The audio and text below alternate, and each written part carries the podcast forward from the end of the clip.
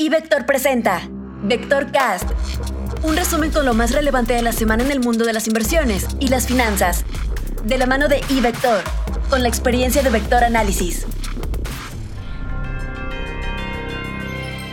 Comentario económico. La determinación del Fed de endurecer su política monetaria ha fortalecido el dólar y depreciado el resto de monedas del mundo, con la excepción de muy pocas. En este ambiente destaca la relativa estabilidad del peso mexicano. Por eso, interesa comentar a qué obedece ello y las implicaciones que pueda tener en el futuro. Comentario internacional. Esta semana vienen datos muy importantes del mercado laboral estadounidense. En primer lugar, se espera que la demanda por empleados disminuya, bajando el número de vacantes sobre desempleado de 1.98 a 1.73. En segundo lugar, se espera que la creación de empleo de la nómina no agrícola se modere.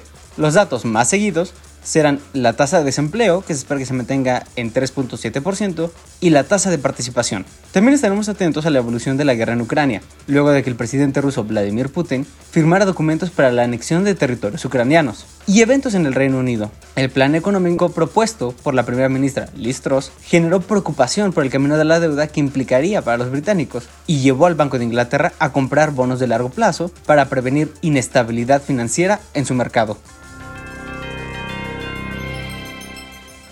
Por lo que se refiere a la economía mexicana, esta semana se da a conocer la inflación para el mes de septiembre. De manera puntual, estimamos que el índice general crezca 8.74% y que los precios subyacentes lo hagan en 8.32%.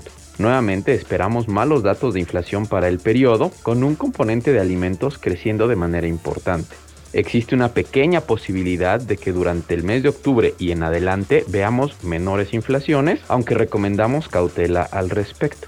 Esta semana también se publican otros indicadores como las remesas, los indicadores de PMI, las encuestas de mercado de Citibanamex y de Banco de México, así como datos de la demanda interna. Análisis técnico.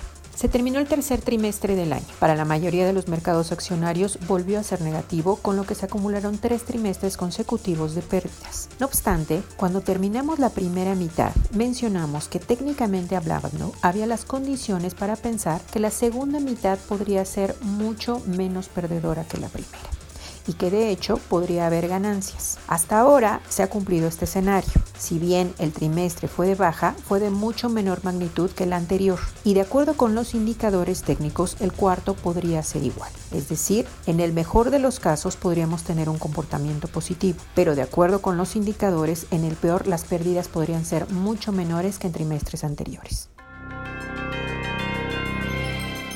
Semana negativa para los mercados accionarios globales, resultado de las preocupaciones por los efectos de la política fiscal expansiva por parte del nuevo gobierno en el Reino Unido, en contraposición a la política monetaria contractiva implementada por el Banco de Inglaterra para hacer frente a la creciente inflación que afecta al país. Ante este entorno, los rendimientos de bonos soberanos experimentaron fuertes alzas en la semana, afectando el comportamiento de los mercados accionarios.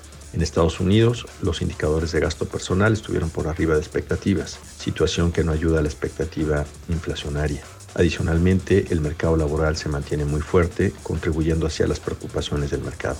Por otra parte, el entorno geopolítico se deterioró debido a la anexión de territorios pertenecientes a Ucrania por parte de Rusia desde el 30 de septiembre. En cuanto a la temporada de reportes corporativos en los Estados Unidos, correspondientes al tercer trimestre de 2022, con apenas 16 empresas que han divulgado cifras, la expectativa es que las utilidades crezcan 2.93% año contra año, en tanto que la expectativa para todo 2022 contempla un crecimiento de 9.61% y para el próximo año de 6.14%. En el caso de México, con lecturas intradía del viernes, el rendimiento semanal reportado por el S&P BBB IPC en moneda local registra una pérdida de 0.98% respecto a la semana anterior. Así también el rendimiento en dólares fue negativo en 0.8%. En México, la temporada de reportes del tercer trimestre de este año esperamos inicie hasta la tercera semana de octubre. Informó para Vector Cast Rodolfo Navarrete, Alejandro Arellano, Luis Adrián Muñiz, Georgina Muñiz y Marco Montañez, quienes forman parte de nuestro equipo de Vector Análisis.